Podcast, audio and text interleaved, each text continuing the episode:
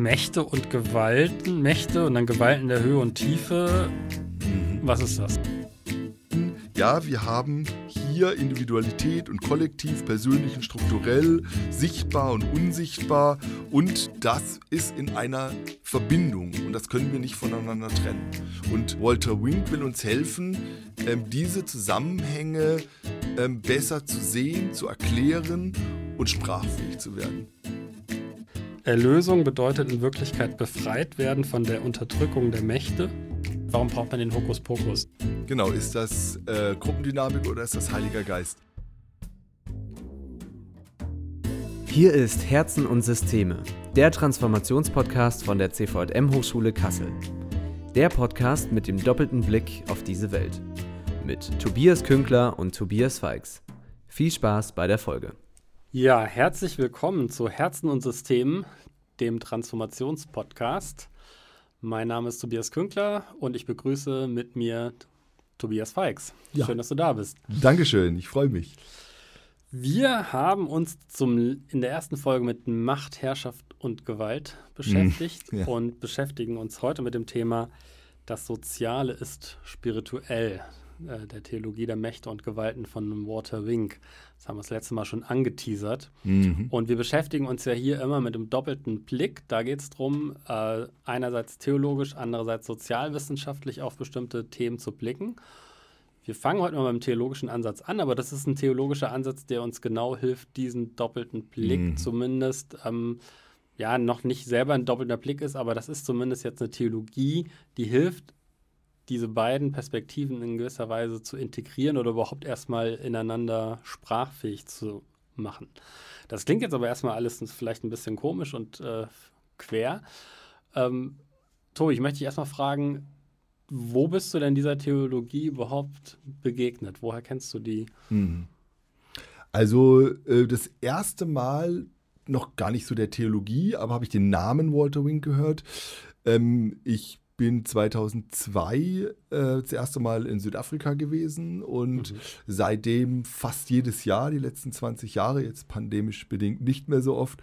Und ähm, in diesem Kontext von Südafrika, ähm, da äh, habe ich zum ersten Mal den Namen Walter Wink gehört. Und mhm. ähm, das war irgendwie ein bisschen komisch, weil die Südafrikaner sind eigentlich nicht so ähm, Amerika-affin. Und äh, Walter Wink ist Amerikaner.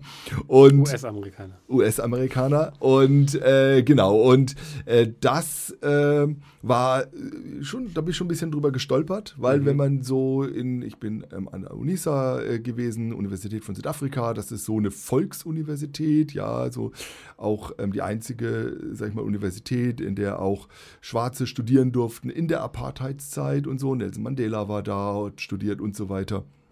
Und ähm, dort wird sehr kritisch auch ähm, in den Westen äh, geschaut. Es ist explizit auch eine Universität für Afrika und ähm, da dürfen auch Europäerinnen und Europäer und so weiter studieren natürlich. Ich durfte ja auch da studieren. Aber das war für mich auch eine ganz interessante Erfahrung in diesem Thema äh, Macht, Herrschaft und Gewalten. Ähm, was für eine Rolle ich da hatte. Ähm. Auch in, in dem äh, Kontext dann in den verschiedenen Gemeinden, in denen ich war, bei den Kolleginnen und Kollegen zu Besuch, in den Townships, als oft einzige weiße Person. Ähm, und das war für mich äh, sehr, sehr interessant und sehr wichtig. Und da habe ich angefangen, mich mit diesem Thema auseinanderzusetzen. Auch nochmal festzustellen, wie das ist, ähm, in einem Land zu sein, das eben diese Apartheidsgeschichte hat. Also eine ganz krasse Herrschaft und Gewaltgeschichte. Wie gehen die damit um? Diese ganzen Fragen nach Versöhnung, aber auch nach Gerechtigkeit. Wie kann sowas wiederhergestellt werden? Ähm, und dann natürlich auch in einer Kolonial- ähm, Geschichte steht, ähm, wo eben auch ein Herrschaftssystem bis heute da ist, ja, also nicht mehr mhm. in dieser ähm, Koloniallogik, ähm, aber in einer Logik von Abhängigkeit von Bildung, ähm, von Geldströmen und so weiter und so fort. Und da ist Macht omnipräsent, ja, positiv und negativ und auch diese Herrschaftsbereiche, die ineinander übergreifen, individuell und gesellschaftlich und eben dann auch ähm, Europa ähm, zum Beispiel jetzt Deutschland, Südafrika in den Ländern, in den Spannungen und so weiter. Und als ich mich damit eben auseinandergesetzt habe und dort mit vielen Kolleginnen und Kollegen diskutiert haben, da ist immer wieder ein Name gefallen, Walter Wink. Hast du schon Walter Wink gelesen dazu? Und ähm, ich Nein, habe ich nicht. Und ja, aber den habt ihr doch in eurem Studium, das doch Theologie studiert. Also, da hat doch jeder, muss doch Walter Wink lesen, ja. Und ich so, äh, ich war total peinlich, erstmal hier Suchmaschine rausgeguckt. Ähm, und Genau, und dann habe ich ähm, ähm sozusagen Walter Wink entdeckt, äh, mhm. sein, sein dreibändiges Werk, eben, das er eben einen ganz engen Bezug zu Südafrika hat, dass er das Land mehrfach besucht hat, schon während Apartheidszeiten und eben dort gerade zum Thema Mächte, Gewalten geforscht hat. Hm. Und äh, der deshalb er äh, dort auch ähm, so gelesen wird und gehört wird. Und ja, und dann hat so eine Geschichte angefangen, die dann ähm, immer intensiver wurde, dass ich mich mit ihm auseinandergesetzt habe und unglaublich viel gelernt habe. Er hat mir wirklich Horizonte eröffnet. Und genau, und dann war es ja nochmal spannend, so zwischen uns, weil ich als Theologe den ganz toll fand und ähm, du den ja auch kennst. Wie bist du ihm denn zum ersten Mal begegnet? Ja, das habe ich mich auch schon gefragt. Ich weiß es gar nicht mehr so ganz genau. Ich glaube tatsächlich, ich bin irgendwann mal äh, über Social Media, über Blog von Peter Aschoff oder sowas ah. drüber gestolpert. Also wie so vieles Gutes schaut das von, von, Peter. von Peter Aschoff. Ja. Ähm, Grüße an dich. ähm, ja, und ich habe das gelesen äh, und ich, ich, war wirklich total fasziniert. Ich finde das bis heute, ähm, ich beschäftige mich ja schon, äh, allein beruflich dann auch, auch äh, als, äh, auch als Nicht-Theologe doch viel mit theologischen Inhalten auch. Und ähm, ich finde das, glaube ich, die den spannendsten theologischen Ansatz, den ich so in den letzten 10 bis 15 mhm. Jahren irgendwie kennengelernt habe. Und das ist auch was, wo ich so immer Bock habe, noch mehr zu wissen, mhm. weil ich mhm. das Gefühl habe, das ist etwas, ähm, das erfasst man jetzt nicht mehr so von heute auf gleich. Mhm. Äh, ähm, mhm. deswegen haben wir es auch gewisserweise als Thema der ganzen Staffel gemacht, sondern da denkt man sich so Schritt für Schritt rein. Unter mhm. anderem, weil ähm, Mächte und Gewalten zu verstehen nach Waterwink auch was damit zu tun hat, dass wir uns eigentlich von unserem Weltbild ein Stück weit entfernen müssen, in dem wir gefangen mhm. stecken. Oder das zumindest reflektieren. Und das ja. kann man ja nicht einfach ablegen. So, ja, ne? Also genau. deswegen, ähm, genau. Es, aber ich finde es sehr spannend als Sozialwissenschaftler, weil mir das ermöglicht, das ist eine Theologie, die sagt ja vom Grundgedanken erstmal her, es gibt eigentlich eine, äh, in, der, in der Bibel oder zumindest eben ähm, äh, vor allen Dingen auch im Neuen Testament, äh, dann äh, nicht in allen Büchern, aber in vielen Büchern, gerade mhm. bei Paulus,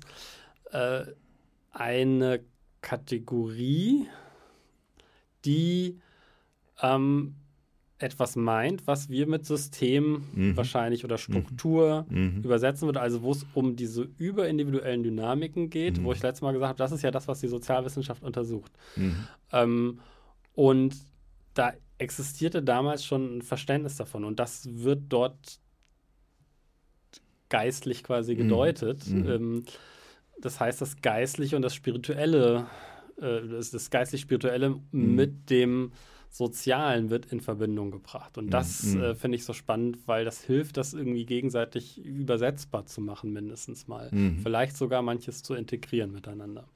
Ja, also das ist ja so ein bisschen der Titel, das Soziale ist spirituell, das Spirituelle ist geistlich. Da müssen wir mal drauf schauen, wie, mhm. das ist das eine 100% Deckung oder wie sind da sozusagen die unterschiedlichen Blickwinkel ähm, drauf.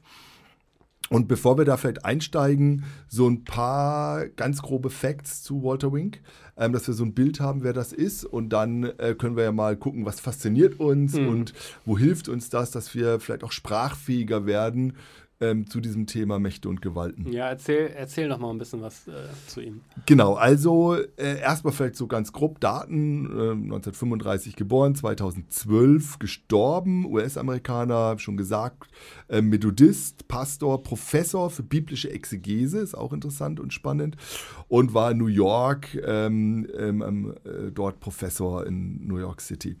Und das Besondere jetzt war, dass ähm, Walter Wink, also ich habe ihn ja nie persönlich kennengelernt, ähm, aber ich habe immerhin Leute gesprochen, die mit ihm zusammengearbeitet haben. ja, man nähert sich sozusagen an. Und die haben nochmal gesagt, ähm, dass er, dass das Besondere an ihm war, dass er nicht nur ein sehr kluger, brillanter Denker war, sondern dass er immer versucht hat, das, was er, sag ich mal, gedanklich durchdringt, umzusetzen. Ja, mhm. er war in seiner Zeit auch als Professor und auch als Pastor schon ähm, ein Aktivist. Ja, er hat sich immer eingesetzt ähm, für unterdrückte Gruppen. Ähm, er war, jemand hat mal im Gespräch gesagt, eine prophetische Gestalt, ja, ein visionärer Charakter und auch, wenn man seine Bücher, kommen wir gleich nochmal drauf, liest, er hat eine unglaubliche poetische Kraft ähm, in seiner Sprache, auch, auch eine Schönheit.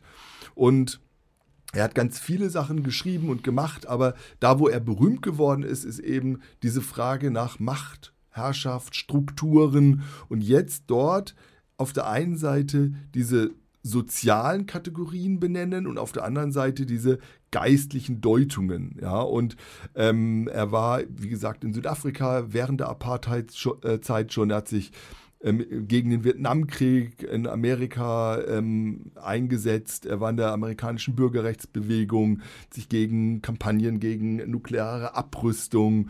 Er war Wahlbeobachter für die Vereinten Nationen in El Salvador. Also man könnte da ganz viel ähm, aufzählen. Also ein sehr spannender äh, Charakter.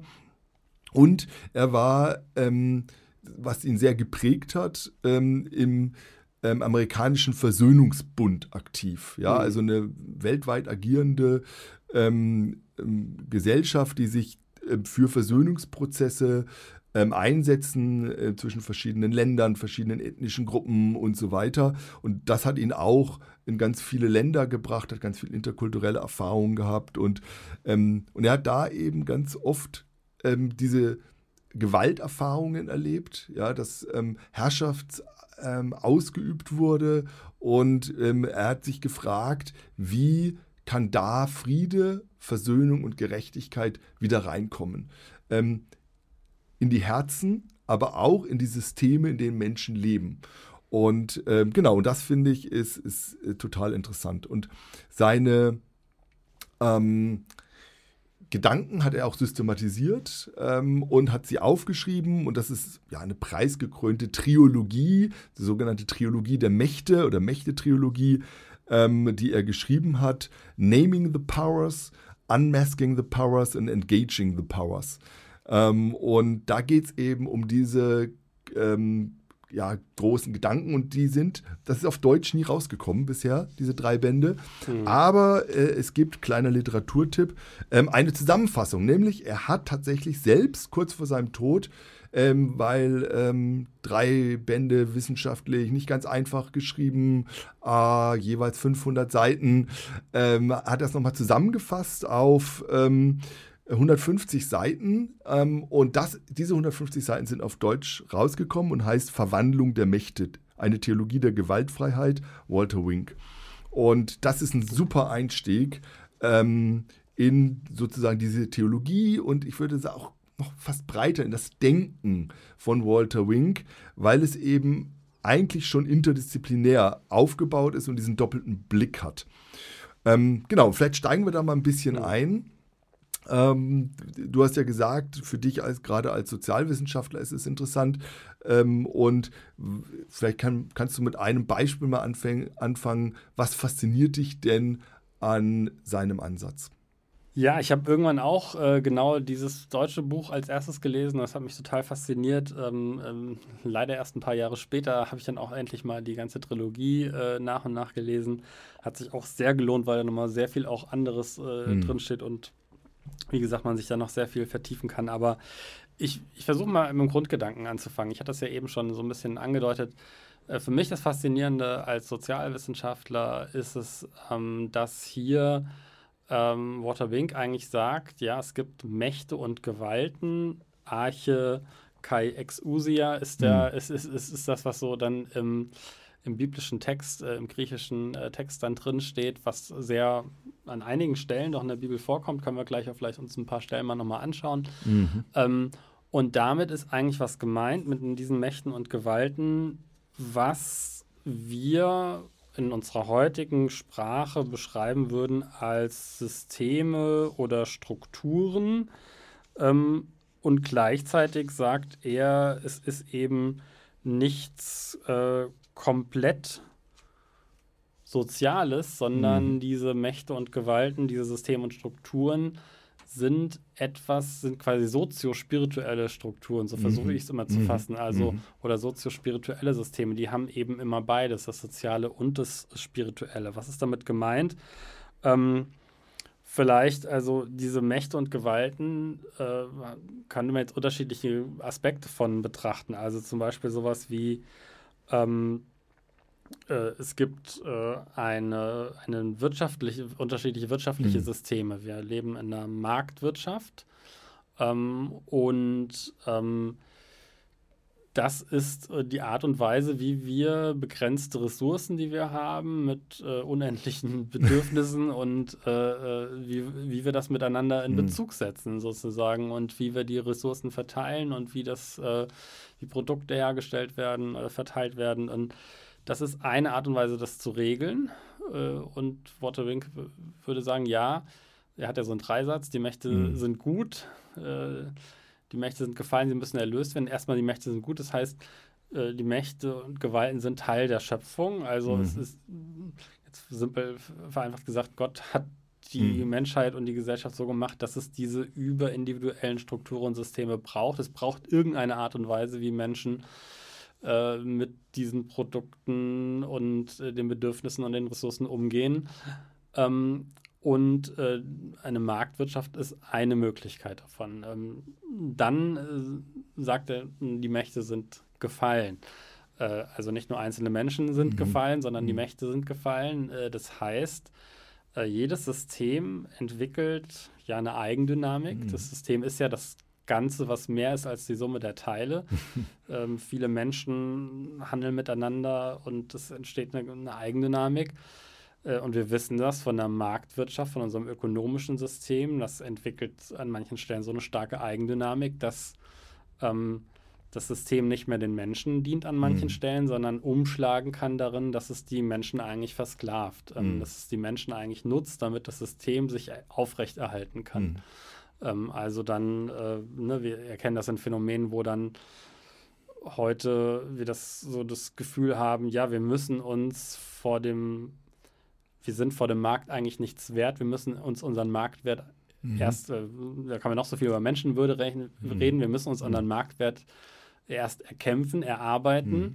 Ähm, wir stehen da irgendwie alle in Konkurrenz miteinander. Mhm äh, vor diesem System und müssen uns äh, dann auch zu uns selbst verhalten wie äh, zu einem Unternehmen. Ne? Das ähm, kann, man, kann man jetzt noch weit führen. Also verschiedene mhm. Punkte, wo Menschen eigentlich dieser Logik unterworfen sind und auch da stark ihrer Freiheit beraubt werden. Mhm. Und ja, das wäre der Punkt, wo es ne? um, umschlägt, ja. Mhm. Ähm, also Beispiel Südafrika, ne? Ja. Also äh, diese ganzen kolonialen, äh, postkolonialen Verstrickungen und so weiter, finde ich, kann man da ja als Beispiel schon sehen. Ja, ja. Also, und ähm, eine Waterwing drückt es ja so aus, jedes System hat eigentlich eine göttliche Berufung. Also mhm. es hat, ähm, soziologisch würde man sagen, es hat eine bestimmte Funktion mhm. eigentlich. Äh, und wenn es diese Funktion nicht mehr erfüllt und sich selber quasi dient oder sich selber verabsolutiert mhm. und die Menschen, die Subjekte eigentlich unterwirft und zu Objekten mhm. macht, da haben wir wieder diesen Umschlag, ja. über den wir das letzte Mal auch schon gesprochen haben. Da ist das, wo er sagt, äh, das ist gefallen. Und dann der Dreischritt eben, die Mächte, äh, Mächte und Gewalten müssen erlöst mhm. werden. Ähm, vielleicht kommen wir da später noch drauf, weil mhm. das nochmal ein Schritt weiter ist. Aber erstmal, das wären Mächte und Gewalten. Also soziale Strukturen und Systeme kann man sagen, sowas wie Milieus oder Lebenswelten, mhm. Schichten, Klassen, mhm äh, rechtliche Strukturen, äh, moralische und religiöse Strukturen wie Werte, Moralvorstellungen, Traditionen, mhm. aber auch intellektuelle Strukturen wie Weltanschauung, Ideologien. Mhm. All das werden eigentlich unter Mächte, unter dem, was mhm. da im biblischen Text als Mächte und Gewalten verstanden wird, könnte mhm. man darunter fassen. Mhm. Und dann sozial wie spirituell geistlich deuten. Mhm. Und vielleicht kannst du ja noch mal ein bisschen, ich habe jetzt ja diese soziologische Seite stark gemacht daran, die ähm, ich würde dich mal bitten, die geistliche, spirituelle mhm. Seite mhm. davon noch mal ein bisschen mhm. stark zu machen. Oder was meint ja. er damit? Ja, also ich glaube, es hat mich deshalb so fasziniert, ähm, weil Walter Wink einfach eine für mich auch eine neue Sprache und damit eine neue theologische Wirklichkeit geschaffen hat.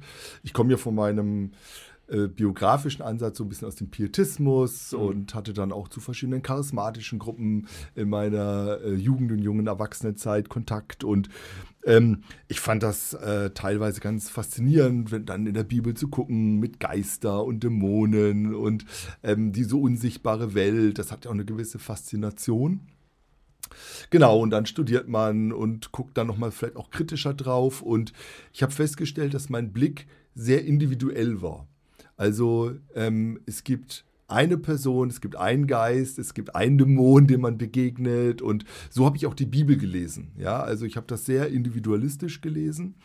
Und ähm, Walter Wink zeigt jetzt auf, ähm, einmal in, vor allen Dingen in seinem ersten Band, wo es ja auch sehr stark um Bibeltexte, Exegese geht, also ähm, dass in der Bibel sehr viel mehr von diesen Systemen ähm, die Sprache ist, als ähm, ich das bis dahin wahrgenommen habe. Also da geht es viel mehr ähm, schon um ähm, auch gesellschaftliche Phänomene, es geht um, um, um Kraft, es geht um Krankheit und zwar nicht nur individuell, sondern eben auch eben mit ganzen Gruppen, Völkern, Familien ähm, und so weiter. Und das fand ich ähm, total faszinierend und ich habe mich gewundert, warum habe ich das vorher irgendwie noch nie äh, gelesen? Ja, also im Alten Testament, wenn ich über Dämonen nachgedacht habe, da habe ich irgendwie immer so eine, na, nicht ganz äh, definierte, aber Macht des Teufels gesehen, ähm, die irgendwie unsichtbar ähm, Einfluss äh, nimmt auf ähm, uns Menschen oder auf mich vielleicht sogar. Und jetzt zu sehen, dass im, schon im Alten Testament Dämonen auch als Krankheiten bezeichnet werden, als Mächte, äh, die über Menschen äh, Macht bekommen ähm, und so weiter. Also das äh, fand ich total interessant.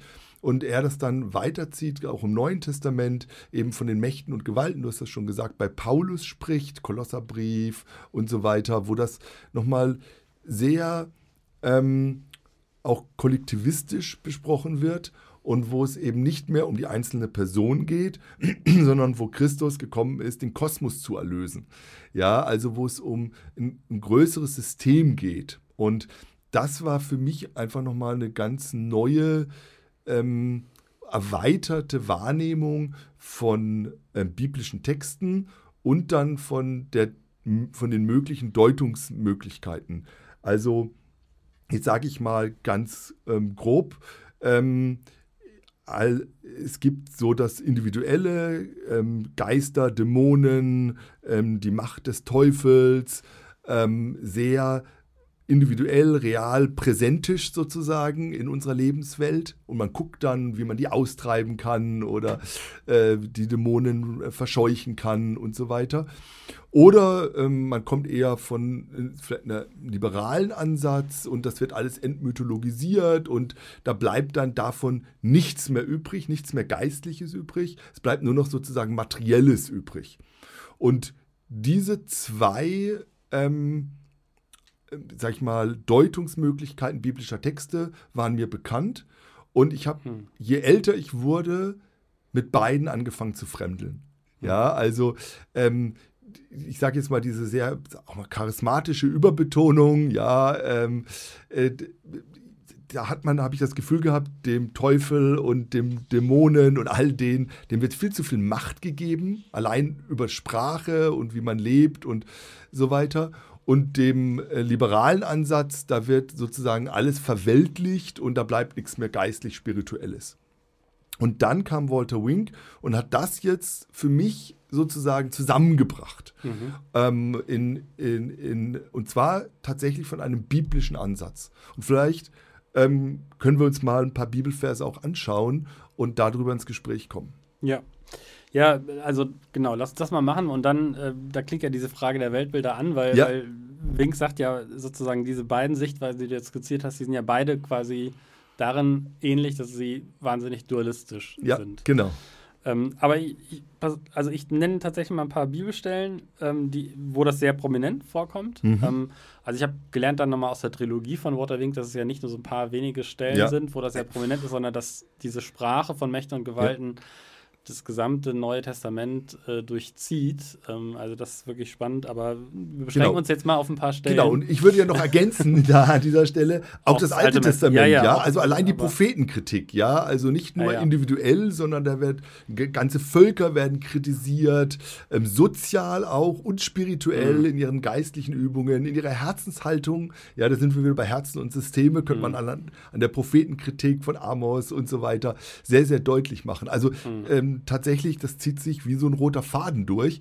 Und da hat Walter Wink mir schon ein bisschen die Augen geöffnet. Ja, ja. Wobei er war ja Neutestamentler, deswegen ja, ja, ja, da den Schwerpunkt. Aber und es ist ja da vielleicht überraschender, weil es ja oft so ein bisschen gesagt wird, naja, Altes Testament, das hat mhm. noch diese großen kollektiven da, das stimmt. Kategorien, das Volk mhm. und da, da, wird alles eher kollektiv gedeutet und alles, was wir da in Person, mhm. persönlich, äh, personal lesen, äh, ist sowieso irgendwie schräg und beim Neuen Testament wird es ja oft so gedeutet, jetzt ja. ist das Individuum im Fokus und dann spielt das andere keine Rolle mehr so. Und deswegen, glaube ich, ja, betont absolut. er das ja auch so. Ne? Ja, absolut. Aber ja, kommen wir mal zum Bibelstellen. Ich, ich beginne mal mit einer sehr be bekannten Bibelstelle, äh, Römer 8, Vers 38 bis 39 aus dem Hohen, Hohen Lied der Liebe. Ähm, denn ich bin gewiss, weder Tod noch Leben, weder Engel noch Mächte, weder Gegenwärtiges noch Zukünftiges, Weder Gewalten der Höhe oder Tiefe noch irgendeine andere Kreatur können uns scheiden von der Liebe Gottes, die in Christus Jesus ist, unserem Herrn.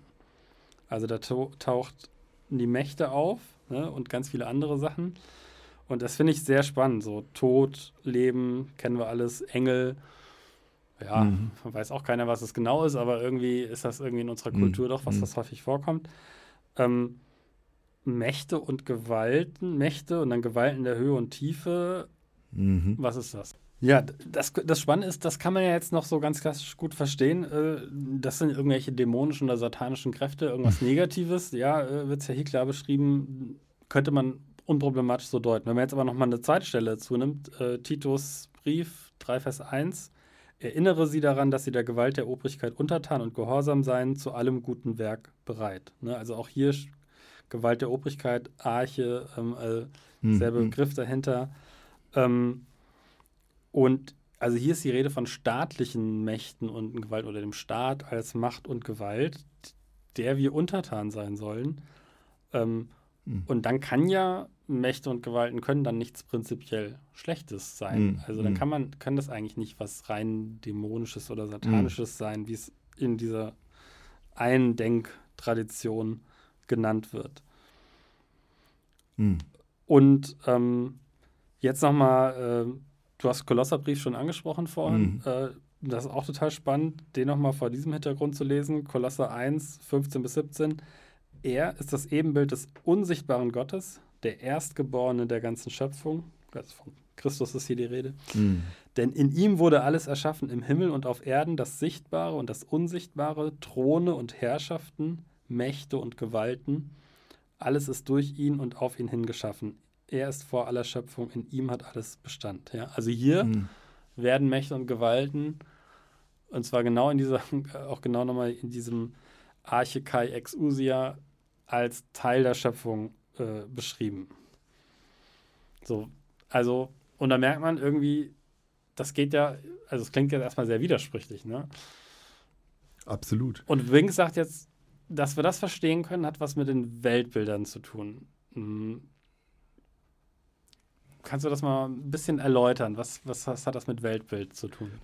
Also Weltbild ist ja sozusagen die Kategorie, mit der wir ähm, überhaupt auf diese, die Welt wahrnehmen, ähm, wie wir denken, was uns geprägt hat. Und ähm, jetzt sagt ähm, Walter Wink natürlich, ähm, man kann Weltbilder verorten, auch geschichtlich. Ähm, jede Zeit hat ähm, auch so eine, und jede Kultur hat äh, bestimmte Art auch von ähm, Weltbildern. Ähm, und wir lesen sozusagen mit unserem Weltbild natürlich auch immer die Bibel. Und das ist dann natürlich auch ein gewisses Verständnis, was wir mit hineinnehmen. Und ähm, jetzt, wenn ich jetzt an dem Beispiel bleibe, ich ähm, bin aufgewachsen in, im aufgeklärten Deutschland, aber eben mit so einer individualistischen ähm, Brille, dann lese ich eben die Bibeltexte ähm, auch so. Und ich glaube, was Walter Wink jetzt nochmal ähm, sagt, dass das, was wir hier lesen, quer liegt zu den Weltbildern, die uns geprägt haben. Jetzt zum Beispiel dieses moderne Weltbild, ähm, aus dem wir äh, geprägt sind, oder eben auch aus dem Weltbild, ich sage jetzt mal, des Mittelalters, das sehr jetzt dämonenlastig war in den Auslegungen ähm, und so weiter. Und ähm, jetzt zu sagen, okay, welches, welche Weltbilder liegen denn da zugrunde? Und wie können wir ähm, jetzt nicht ähm, in ein äh, auf der einen Seite in so eine Falle tappen, dass wir sagen, naja gut, wir werden jetzt voraufklärerisch oder sowas oder wir leugnen unser mhm. Weltbild mhm. und wir tun jetzt so, als ob das alles schlecht wäre und wir müssen wieder zurück äh, in, in, in eine gewisse Naivität, sondern wie können wir das verbinden? Wie können wir auf der einen Seite und die Erkenntnisse ähm, von Wissenschaft und Kultur und dem, was unser Weltbild uns heute prägt, aber in Verbindung stellen zu dem, was ähm, die Bibel ähm, aus ihrer Perspektive und aus ihrem Weltbild heraus uns sagt. Und das finde ich ähm, ist tatsächlich nochmal sehr, sehr äh, spannend und da ähm, das zu reflektieren und da jetzt ähm, zu, nach Deutungsmustern zu suchen für diese ähm, Beschreibungen, für diese Verse ähm, und überhaupt für die Kategorien, die wir hier identifizieren ähm, in biblischen Texten. Mhm. Und gibt es jetzt sowas wie das biblische Weltbild? Ähm, genau, also da oder was ich, oder wie, wie kommt man jetzt aus diesem Dualismus äh, heraus? Ne? Also ich würde es ja so mal in meinen, ähm, meiner, vielleicht in meinen Worten zusammenfassen. Ähm, also es ist ja, ne, die, die Rede von beim Dualismus ist ja immer von diesem kartesischen Dualismus, mhm. spätestens mit René Descartes. Äh, ich denke, also bin ich diese, diese ganz stark äh, nochmal verfestigt wurde. Es gibt einerseits den, Ge das, den Geist, das Psychische und andererseits das Körperliche, mhm. äh, das Materielle.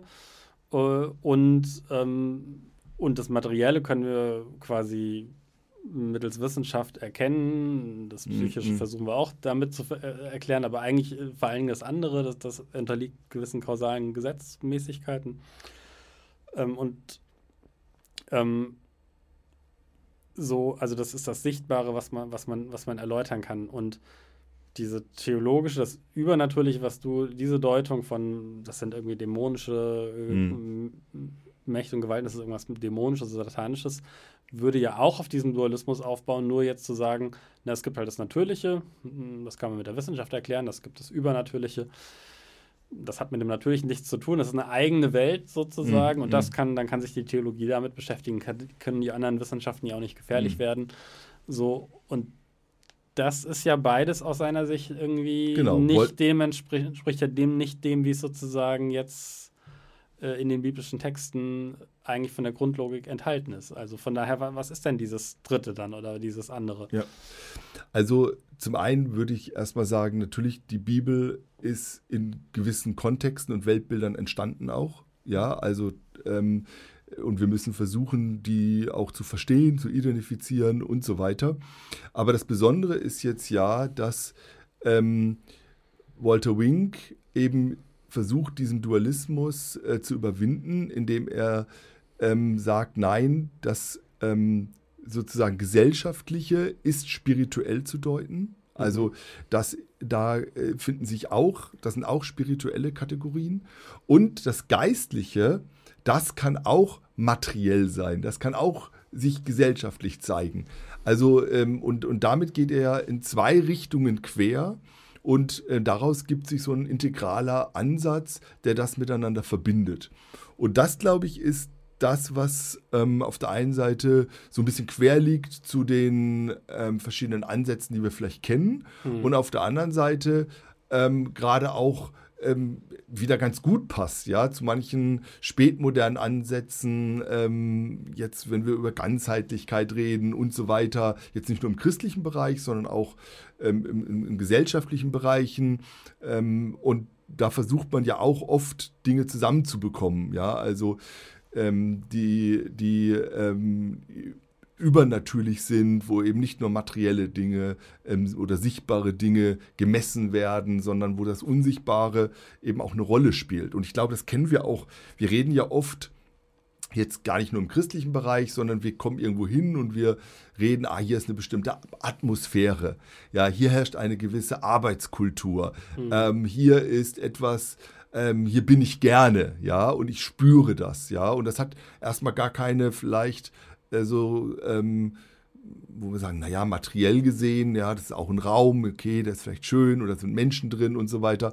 Aber ähm, da baut sich was auf. Und ähm, das ist das, was Walter Wink dann auch beschreibt, dass ähm, ähm, jede Firma sowas hat. Ja, also dass es eben weit über das geht, was wir materiell sehen und dass es immer so eine immaterielle Welt gibt zu der materiellen. Alles hat seine Entsprechung. Und ich glaube, das ist etwas, was, ähm, was er jetzt dann geistlich deutet und wo wir ein ganzes ähm, oder so ein ganzheitliches Bild bekommen. Also da würde ich gerne mal nachfragen, weil das ist tatsächlich so ein Punkt, wo ich, wo ich so manchmal ein bisschen kämpfe mit seinem Ansatz, ähm, weil ich denke, also ne, ich verstehe das ja so, dass er sagt, ja, es gibt eben auf jeden Fall natürlich nicht das biblische Weltbild, aber es war doch ähm, in, in, einem antiken Weltbild auf jeden mhm. Fall drin, mhm. wo es diesen Dualismus noch nicht gab und wo äh, ähm, sozusagen das Himmlische und das Irdische noch nicht getrennt waren voneinander, mhm. alles in, in, an beiden Orten genau. Platz hatte und so weiter. Also das hebräische Weltbild ist ja nicht ja. dualistisch aufgebaut. Ähm, sondern das ist ja sehr ganzheitlich mhm. aufgebaut. Also da ist der Mensch ja eine Seele, ja, während sozusagen die erste Kontextualisierung ins griechische äh, mhm. Denken des, des Römischen Reiches ähm, wurde dann diese Aufteilung in Seele, Geist, Körper, so wie wir es heute haben. Und im, im Hebräischen ist das nicht so. Ja, da ist der Mensch eine Seele aus Körper und Geist. Also das ist, da ist viel ganzheitlicher gedacht worden. Ja, ja, genau. Und er sagt, das können wir aber nicht, da können wir nicht einfach anschließen mhm. wieder dran, ne? Ähm, äh, sondern er behilft sich ja mit dieser Metapher von innen und außen. Es, mhm. es, es, gibt diese äußere, sichtbare Seite, also wenn wir bei der Firma bleiben, mhm das Firmengebäude, die Menschen, äh, die Regeln, die man sich gegeben hat mhm. und so weiter. Und dann gibt es die unsichtbare innere Seite. Das ist sowas wie die Summe ist die mehr, äh, mhm. das Ganze, was mehr ist als die Summe der Teile, also der, der Geist einer Institution, so wird ja manchmal auch mhm. gesagt, mhm. oder so, die Atmosphäre. Mhm. Ähm, und das ist das Spirituelle, das Geistliche. Und da würde ich so sagen, ja, verstehe ich einerseits. Auf der anderen Seite das ist aber jetzt auch was, was man einfach rein soziologisch beschreiben mhm. könnte. Da bräuchte man jetzt eigentlich die Theologie mhm. nicht zu. Also ne, mhm. äh, einer der Klassiker der Soziologie irgendwie von Max äh, Weber, ähm, der Geist des Kapitalismus. Mhm. Ja, also mhm. genau diese Begrifflichkeit, mhm. äh, der Kapitalismus als ein größeres System beschrieben. Ähm, was einen bestimmten Geist hat und äh, ja, macht Sinn, das zu personalisieren irgendwie an so einer Stelle oder, oder sozusagen man symbolisiert, weil wir eben dann doch simpler denken, brauchen wir dann sowas wie äh, das den Geist des zu nennen, auch wenn man gerade aus der Soziologie ja nicht sagt, es gibt da einen Geist, sondern das ist eine Chiffre sozusagen für was Komplexeres. Und da frage ich mich so ein bisschen, ähm, ja, was ist denn jetzt wirklich das hm. Spirituelle oder Geistliche in so einer Firmenkultur. Mhm. Genau. Oder wie kann man das denn verstehen, theologisch? Genau, ist das äh, Gruppendynamik oder ist das Heiliger Geist? Ja. Also ähm, in, in, in, in diesen getrennten Kategorien gefragt. Und ich glaube, dass äh, das Interessante bei Walter Wink ist, dass er, würde ich jetzt mal hypothetisch, kann man jetzt mal äh, äh, sicherlich unterschiedlich, ich denke, er würde sagen, es ist eben nicht zu trennen.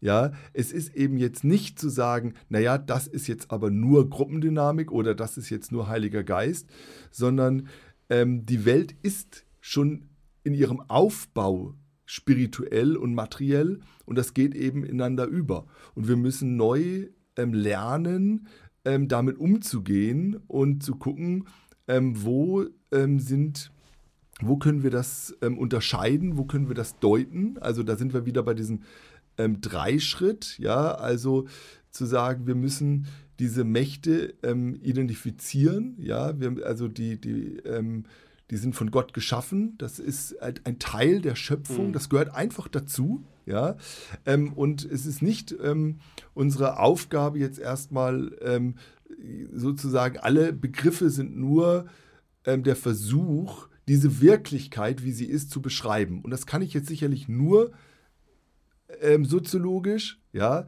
ähm, oder ich kann es nur geistlich. Und er sagt, nee, ähm,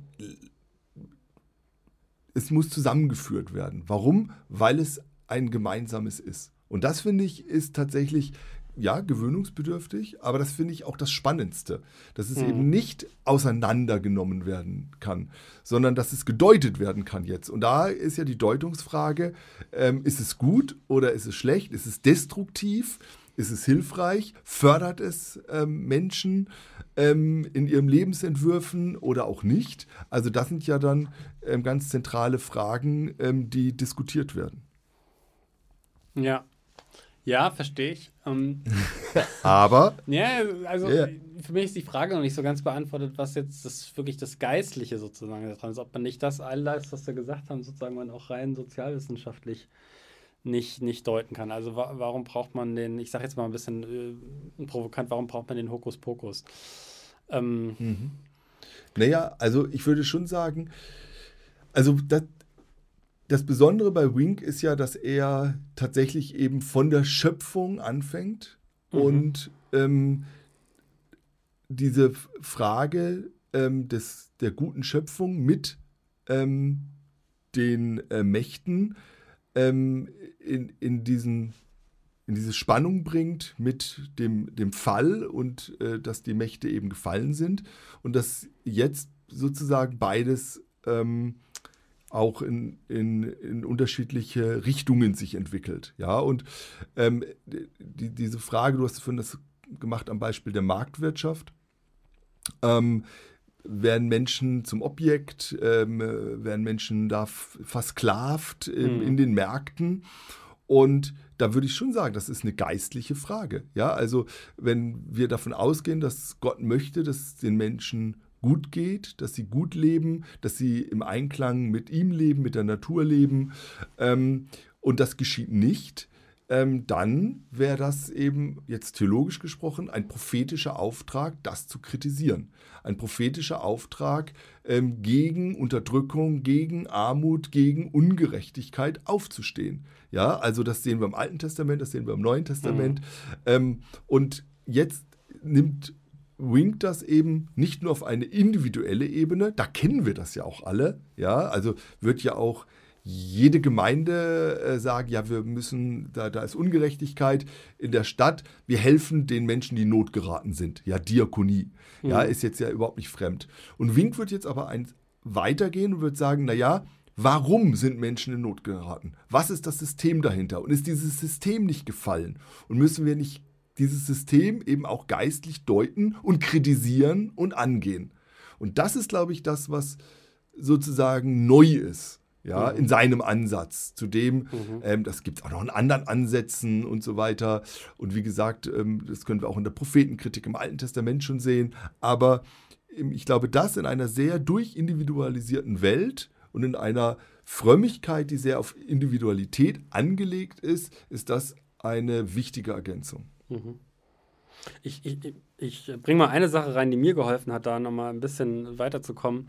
Ähm, und zwar von, jetzt nicht von Walter Wink direkt, sondern von William Stringfellow. Äh, mhm. Äh, das ist, äh, von dem war Walter Wink selber auch total inspiriert, hat er selber gesagt. Äh, dessen Buch, ich glaube, Free in Obedience, äh, mhm. Äh, war irgendwie so die Initialzündung für seine Trilogie und seine mhm. Beschäftigung auch überhaupt mit dem Thema. Das war ein Bürgerrechtler. Ähm, und Anwalt, also ganz spannend, mhm.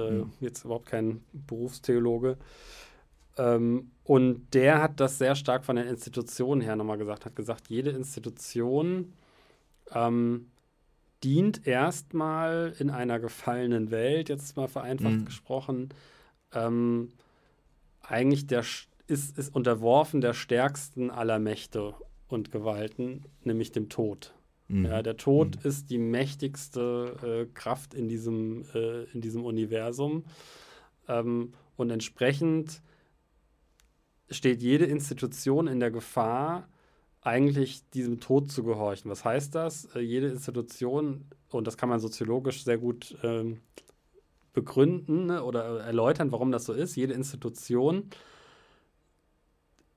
ist ganz schnell in der Gefahr, nicht dem eigenen, der eigenen ähm, Firmenphilosophie oder dem eigenen, also wozu ist man da eigentlich da, dem eigenen Mission Statement sozusagen zu folgen, sondern äh, sich selber zu verabsolutieren und sozusagen aus Angst vor dem Tod, und zwar in dem Fall nicht dem Tod der Person, sondern dem Tod der Institution, aus Angst davor, dass die Institution untergeht, in eine Art Überlebensmodus zu schalten und sozusagen alles zu machen. Ähm, also es entsteht in der Institution ganz schnell eine Eigendynamik, alles auf Überlebenskampf äh, hinzugehen und damit mhm. auch eigentlich all den Werten, für die man stehen will und so weiter, die zu missachten, nur um ähm, in dieses Überleben reinzukommen. Und da schlägt das um. Ne? Also da, äh, sag ich mal, da wird das problematisch eigentlich. Ähm, und er sagt, das macht genau den Unterschied drauf, jetzt mit, wir, mit, einer, mit einer Glaubensbrille drauf zu schauen, mhm. sage ich jetzt mal an der Stelle,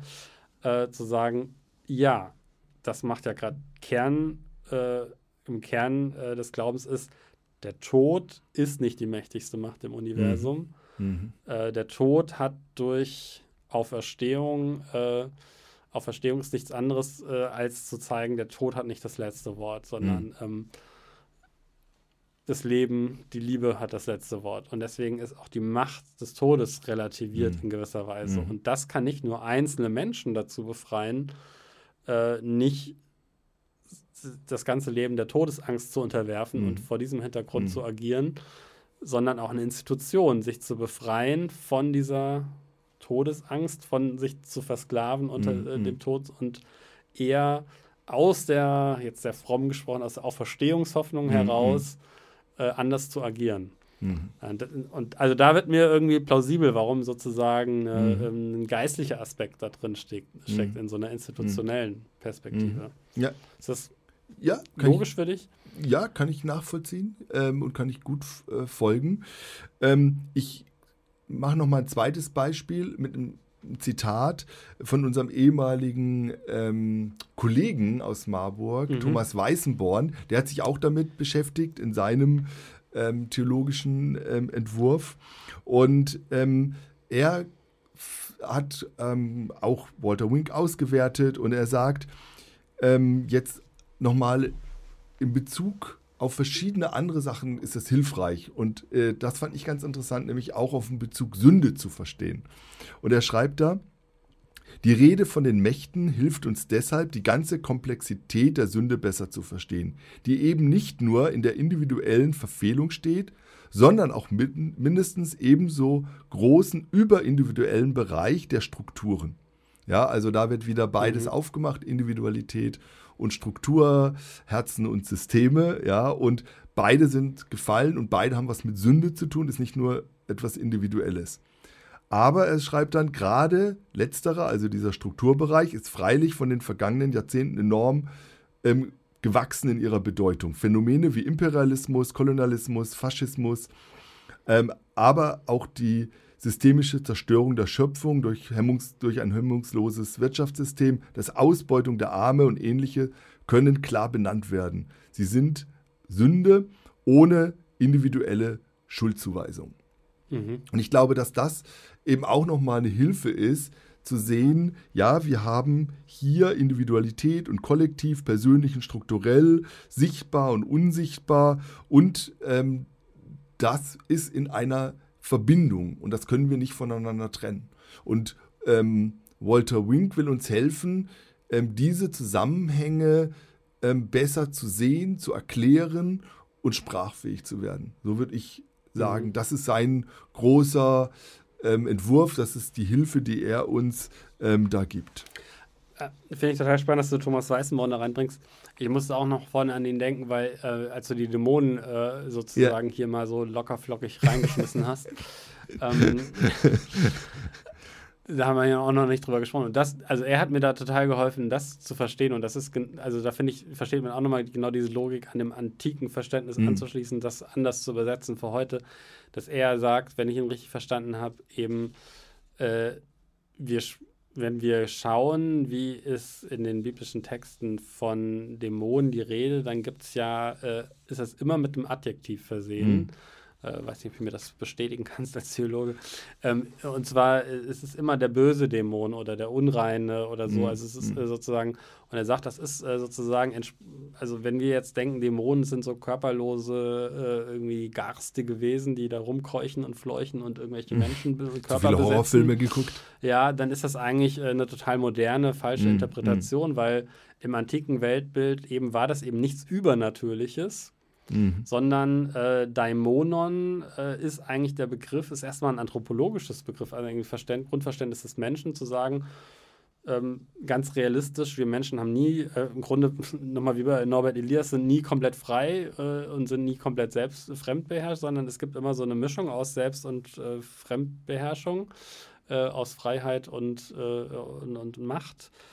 Ähm, und es gibt immer einen Teil des Menschen, äh, wo, den wir gestalten können. Und es gibt einen Teil, wo wir sozusagen Zwängen äh, unterworfen sind. Und äh, jeder Mensch besitzt sozusagen einen guten, erstmal einen Dämon oder der mhm. ist erstmal neutral oder ein guter Dämon. Das ist einfach der Teil von uns, den wir nicht kontrollieren können, sozusagen. Ähm, mhm. Der äh, und es etwas, jemand ist besessen ähm, oder es ist etwas, mhm. jemand, äh, etwas ist ein unreiner und ein böser äh, Dämon. In dem Moment wenn die Fremdherrschaft Übergewicht gewinnt, sozusagen, mhm. ja. Mhm. Also wenn ein Mensch komplett bestimmt ist von der fremden Macht und sich eigentlich überhaupt nicht mehr in einer gesunden Weise relativ selbst bestimmen kann. Und das, ne, mhm. er sagt ja auch, dem, diesen Begriff Dämon gibt es dann für Krankheiten, du hast das mhm. vorhin schon mal genannt. Genau. Äh, weil eine starke Krankheit, die jemand hat, bestimmt das gesamte Leben dieses Menschen, mhm. ja. Oder eine mhm. Sucht wäre ein Dämon, ähm, ja. Und das leuchtet mir total ein, irgendwie. Ähm, dieses Verständnis, das wäre ja das Antike dann in die heutige Zeit auch zu übersetzen, zu sagen, mhm. ja, klar, wir sind dann auch alle von ganz vielen Dämonen besessen. Ne? Mhm. Ja, ja, also ich, ich kann dem folgen. Ich finde das ähm, gut. Ist, ich habe, glaube ich, das Problem ein bisschen, es, es lässt sich nicht ganz durchziehen auf alles. Ja, also wenn die Dämonen austreiben und eine Schweineherde, ähm, was, was, was ist das? Was ist diese, wie geht dieses Bild weiter? Ne? Also ähm, ich, ich glaube, es gibt keine oder es gibt eine plurale Deutung. Ich glaube nicht, dass es sozusagen eine, glaube, das, was du sagst jetzt, ist, ist eine Deutungsmöglichkeit, auch vielleicht in, in bestimmten Situationen und Kontexten. Ähm, aber ich glaube, ähm, wir auch die Begriffe werden auch vielleicht unterschiedlich verwendet. Ja, also im Alten Testament ähm, sehen wir das schon, dass es einmal dieses Individuelle ist, aber auch genauso kollektiv angewendet wird, das Wort Dämon. Ja, mhm. eben als einfach Bezeichnung für die Pest zum Beispiel. Ja, mhm. ähm, die Pest, also das würde ja genau wieder auch in, in ja, das ja. Äh, passen, was du sagst. Und im Neuen Testament haben wir das eher an, an so Beispielgeschichten bei Jesus und dann bei Paulus kommt es ehrlich gesagt gar nicht mehr so häufig vor. Ich glaube, viermal nur benutzt Paulus ähm, das Wort Dämon. Ähm, also und ähm, ähm da eher als eben auch so eine Machtbezeichnung ja, mhm. über einen Menschen. Und äh, von daher muss man mal ähm, oder, oder auch über die, die Macht, die übereinkommt kollektiv, wie ein, ein, eine heidnische Gottheit zum Beispiel. Ja, die wird auch als Dämon bezeichnet. Ja, mhm. also das auch wieder ähm, nicht nur individuell. Also das, das hat so ein bisschen ein Deutungsspektrum, nenne ich das jetzt mal. Und ich finde auch da ist, ist vielleicht auch gar nicht nötig, das jetzt auf eins zu reduzieren, ja, sondern vielleicht muss man da ähm, dieses Spektrum einfach auch ähm, stehen lassen und gucken, was, ähm, wie gehen wir damit jetzt um. Und da, glaube ich, ist ja gerade wieder jetzt Walter Wink gefragt und zu sagen, ja, wenn wir jetzt diese biblischen Texte sehen, wie können wir jetzt vielleicht mit ihm das übersetzen auch mhm. in so eine ähm, soziospirituelle äh, Dimension. Ja, ja. Okay, wir, wir kommen auf die Zielgeraden. Ähm, ich würde aber gerne mit dir nochmal äh, jetzt äh, diesen letzten Satz des Dreisatzes von ihm äh, nochmal ein bisschen in den Blick nehmen. Äh, die Mächte sind gut, sie sind gefallen und sie äh, müssen erlöst werden. Ich habe mal zwei Zitate mitgebracht und äh, mich gerne da nochmal mit dir drüber unterhalten. Ähm, das erste ist aus dem, aus dem deutschen Buch, was du angepriesen hast auch. ähm, Die Aufgabe der Erlösung beschränkt sich also nicht darauf, Individuen zu verändern, sondern auch ihre abgefallenen Institutionen. Die persönliche Erlösung kann nicht stattfinden ohne die Erlösung unserer sozialen Strukturen. Erlösung bedeutet in Wirklichkeit befreit werden von der Unterdrückung der Mächte und schließlich die Befreiung der Mächte selbst von ihrer Unterwerfung unter den Götzendienst in Angriff nehmen. Das Evangelium ist nicht eine Botschaft zur Rettung der Menschen von der Welt, sondern eine Nachricht über die Verwandlung der Welt bis in ihre grundlegenden Strukturen hinein. Hm. Wahnsinn. Also ähm, ich glaube, mir hat ähm, das sehr geholfen. Also ich habe das ja im Kontext von Südafrika zum ersten Mal mhm. von ihm gehört. Und ähm, als ich dann angefangen habe, das zu lesen in Deutschland, ähm, bin ich da aufgrund meiner theologischen Vorbildung so ein bisschen an die Grenze gekommen, gerade bei solchen Zitaten. Warum? Weil ich Erlösung immer als was sehr Individuelles mhm. verstanden habe. Ja, also ähm, Jesus ist gestorben für mich. Ja, und da würde, das würde Walter Wink jetzt auch gar nicht in Frage stellen. Ja, aber er ergänzt es jetzt und sagt, naja, ähm, nicht nur für dich persönlich, sondern auch jetzt für diese Welt, für den, den Kosmos, in dem wir leben und jetzt eben konkret, es braucht auch eine Erlösung der Strukturen, in denen wir leben.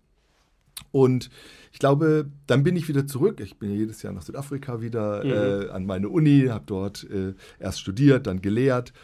Und ich glaube, in Südafrika habe ich nochmal die Notwendigkeit gesehen und die enge Verbindung zwischen individueller Erlösung und sozialer Erlösung.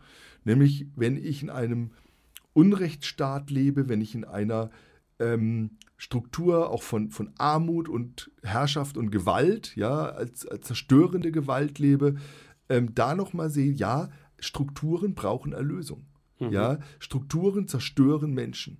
Und ähm, das hat mir nochmal unglaublich geholfen, diese, diese von Wink eben systemische Sichtweise der sozialen Systeme ähm, auch zu verstehen und, zu, und zusammenzubringen. Ja? Mhm. Und ähm, deshalb ist das in Südafrika auch auf so fruchtbaren Boden gefallen. Ja? Warum? Weil es da ähm, ganz viele Theologinnen und Theologen gibt, die genau so auch gedacht haben. Mhm. Ja, weil es auch eben darum geht, ähm, zur Erlösung gehört auch Freiheit und Gerechtigkeit. Ja, und Gerechtigkeit muss geschafft werden und dazu muss ein System verändert werden.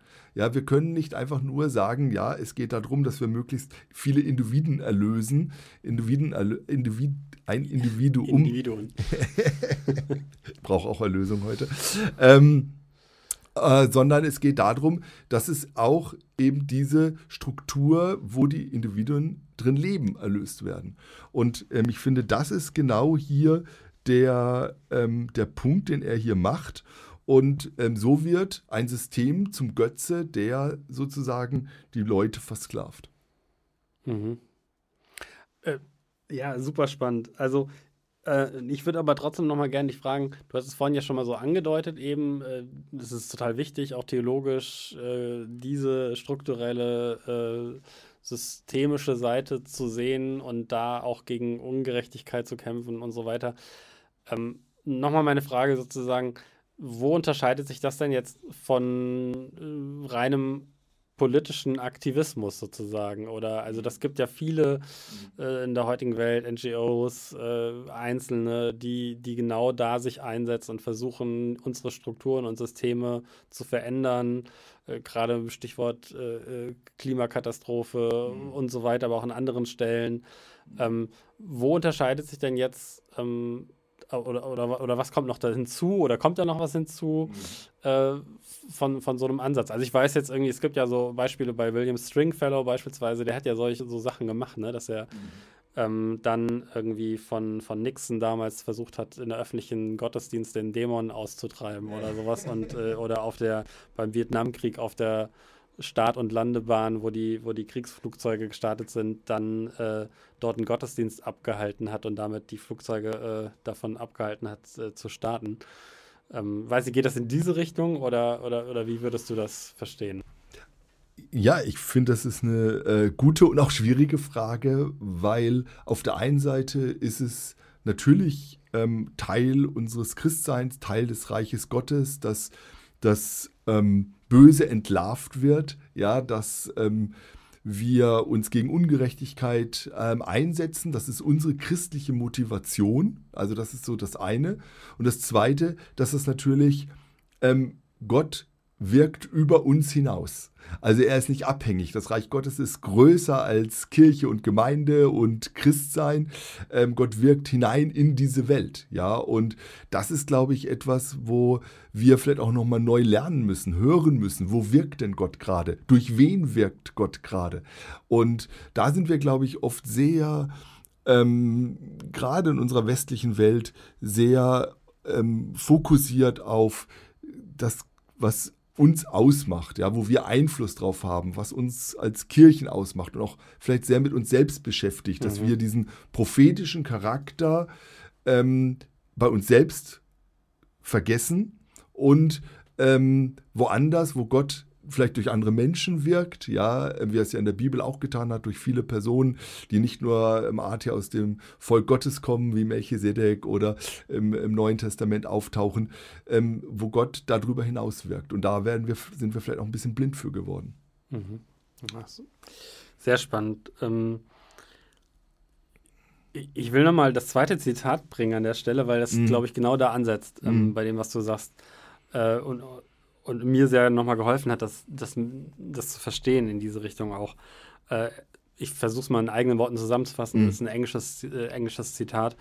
Er sagt, es gibt im Grunde, wenn wir, wir reden ja viel über geistliches, geistliche Übungen, ja. spirituelle Übungen ja. und es geht darum, nicht das eigene Ego ähm, beherrschen zu lassen, sondern mhm. sozusagen mhm. eigentlich mit Christus mm. den Tod auf sich zu nehmen, mm. sich selber zu sterben, das Kreuz auf sich zu nehmen und so weiter. Sagt, wenn man das wirklich lernen will, da gibt es einen sehr effektiven, guten Weg dafür. Leg dich doch einfach auf die Gleisen. ähm, äh, wenn da, äh, blockier den Zug, der da kommen soll, der den äh, Atommüll transportiert. Ähm, riskier dein eigenes Leben. Das ist eine super Puh. geistliche, spirituelle Übung. Ja. Und das finde ich total spannend zu sagen, ja, okay, das Geistliche ist äh, ist sozial ist, äh, oder mhm. das Spirituelle ist sozial und ja. das Soziale ist spirituell. Ähm, wenn ich das tatsächlich mache, dann ist es eine spirituelle Übung in dem Sinne, mhm. weil ich ja wirklich mein mhm. Leben riskiere mhm. ähm, und damit handle nach etwas, mhm. was meine Überzeugung ist. Auf der anderen Seite hilft mir ja diese Überzeugung. Also mhm. ähm, Menschen machen das ja aus unterschiedlichen Motiven, aber im Grunde müsste man sagen, eigentlich müssten besonders viele Christen auf den Gleisen liegen oder mhm. äh, ja. sich irgendwo hinkleben oder ja, ja, wie auch immer, uh, ihren eigenes Leben riskieren, weil sie müssten es mhm. ja eigentlich aus der Auferstehungshoffnung heraus, mhm. der Tod an nicht das letzte mhm. Wort, eine mhm. größere Freiheit dazu haben. Mhm. Ja, so will ich es mal nennen. Ähm, und ähm, entsprechend wäre hier auch dann wiederum was Geistliches, also diese Überzeugung, dieses Vertrauen mhm. darin, dass der Tod nicht das letzte Wort hat, hat dann sozialen mhm. Einsatz zur Folge und dieser soziale Einsatz wiederum mhm. hat aber eine spirituelle, mhm. geistliche Dimension. Ja. Ja. Das finde ich sehr plausibel irgendwie. Ja, absolut. Und ich glaube, dass das ähm, vielleicht auch etwas ist, wo wir wirklich sehr selbstkritisch drauf schauen müssen, ja, weil wir haben ja heute schon ein paar Mal auch darüber gesprochen, diese Frage nach Existenz, nach Leben, nach Tod, nach Endlichkeit, nach Auferstehung und wir führen vielleicht auch ein Christsein, das sehr selbstzentriert ist. In spirituellen Übungen, ja, also die sind sehr auf uns äh, mhm. individuell, es soll mir besser gehen, es soll mir helfen. Ähm, ich möchte mein Leben natürlich auf, auf Gott ausrichten, äh, in unseren Kirchen und Gemeinden. Wir machen ähm, Gottesdienste, wir machen Lobpreis und es geht sehr stark darum, dass es mir gut geht da drin. Und vielleicht müssen wir da auch nochmal drauf schauen, wo ähm, ist da das Existenzielle verloren gegangen? Und wo machen wir unsere Gottesdienste vielleicht doch eher nach marktwirtschaftlichen Kriterien? Ja, also wo ähm, wir merken, jawohl, das ist sehr auf uns abgestimmt als Menschen, sehr mhm. individuell auch.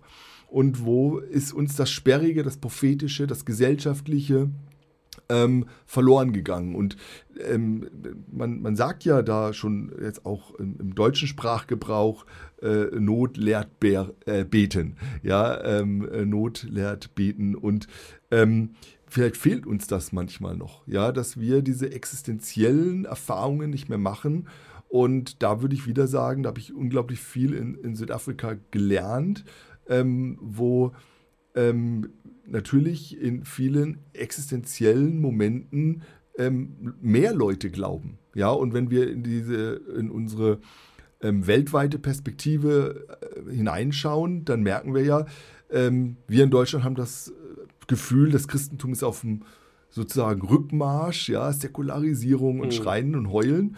Ähm, aber weltweit es steigt die Zahl der Christen. Ja, in, in Südamerika, in, in, Südostasien, in Mittelafrika. Also, ähm, und das sind ja, vielleicht hat es ganz viel mit diesen existenziellen Momenten zu tun. Ja, na, also das ist jetzt, kann man viel zu sagen. Also, äh, ich wäre vorsichtig dafür, so Sozialkitsch zu machen, so irgendwie, wir müssen ja, nur ein bisschen nein, ärmer werden und verfolgter nein, werden, nein, nein, dann nicht, wir aber spiritueller. Äh, aber, aber was, ich glaube, nee, was du ja aber, auch meintest, ja. genau, nee, nee. Äh, was du ja auch meintest, nochmal in, in, den Worten der, der Mächtetheologie, wie ich es verstanden habe, zusammengefasst, ein bisschen pointiert. Hm. Ja, äh, die westliche Christenheit, äh, die muss, die ist besessen eigentlich, äh, mhm. unter anderem mhm. vom Dämon der Bürgerlichkeit ja, ja, äh, genau. und muss von diesem Dämon befreit werden. Genau, ja. Genau, also das ist, also mir geht es überhaupt nicht darum, ähm, jetzt in irgendeiner Form zu, jetzt in so ein Pseudomärtyrertum zu kommen oder sowas, ja, ähm, sondern ähm, tatsächlich zu fragen, wie lebe ich mein Christsein? Wie leben wir das als Kirchen und Gemeinden? Für was setzen wir uns ein? Unsere Kraft, unser mhm. Geld? Und ähm, wo ist da einfach eine spirituell individuelle Verengung, die aufgebrochen werden muss? Und ich glaube, dass Walter Wink ähm, da eine wachmachende Lektüre ist und zumindest mir da nochmal geholfen hat, ähm, das Soziale und das Individuelle, das Geistliche und das Kulturelle ähm, zusammenzudenken und da eine Sprache zu finden und eben zu gucken, wo bin ich vielleicht auch einseitig geworden und ähm, wie können wir da gemeinsam sprachfähig werden und auch unser Verhalten verändern. Ja, ich finde, das fasst es sehr gut verändert zu, zusammen. Wobei, vielleicht auch noch eine Bemerkung, wo können wir unser Verhalten verändern, ist ja. ja. dann doch wieder so ein moralischer, versteckter moralischer Imperativ an die Einzelperson. ja. Und ich nehme mir nochmal von heute mit so stark dieses eigentlich, das, ist eigentlich noch genau nicht passend zur Theologie mhm. der Mächtigen weil Nicht, dass man nicht auch natürlich sich an die eigene Nase fassen muss, aber irgendwie wir neigen ja doch immer wieder dazu, dann letztlich den Appell an die Einzelperson zu richten. Und eigentlich bräuchte es ja hier kollektive mhm. Übung oder mhm. mhm. es müsste ja auch was Kollektives sein, was Gemeinschaftliches zumindest. Ja. Äh, eigentlich eine Aufgabe von Kirche und von Gemeinden, absolut, ja. ähm, sich gemeinsam in so in geistliche Übungen einzuüben, die eben nicht so selbstzentriert sind mhm. und die mhm. eigentlich an dieser Erlösung der Mächte und damit mhm. auch an der eigenen Erlösung vielleicht mhm. zu arbeiten, wobei das klingt jetzt auch wieder heretisch, aber ähm, also äh, ja, ähm, das wäre für mich, äh, würde ich da nochmal gerne unterstreichen zuletzt. Mhm. Ja, das war jetzt viel viel Neues wahrscheinlich für einige, die sich noch nie mit dieser Theologie der Mächte und Gewalten beschäftigt haben. Äh, wir hoffen, es war irgendwie nachvollziehbar, wie auch bei der letzten Folge. Äh, gerne die Aufforderung äh, an dich. Ähm, wenn du Fragen hast, wenn du was nicht verstanden hast, äh, anderer Meinung bist, gerne uns äh, das schicken, zukommen lassen. Äh, wir freuen uns darüber, ähm, da ins Gespräch zu kommen und können auch gucken, ob wir das ein oder andere noch aufnehmen in den weiteren Folgen und bedanken uns, ähm, dass äh, du dabei warst und wünschen noch einen guten Tag. Jawohl. Tschüss. Tschüss, Tobi. Tschüss, Tobi.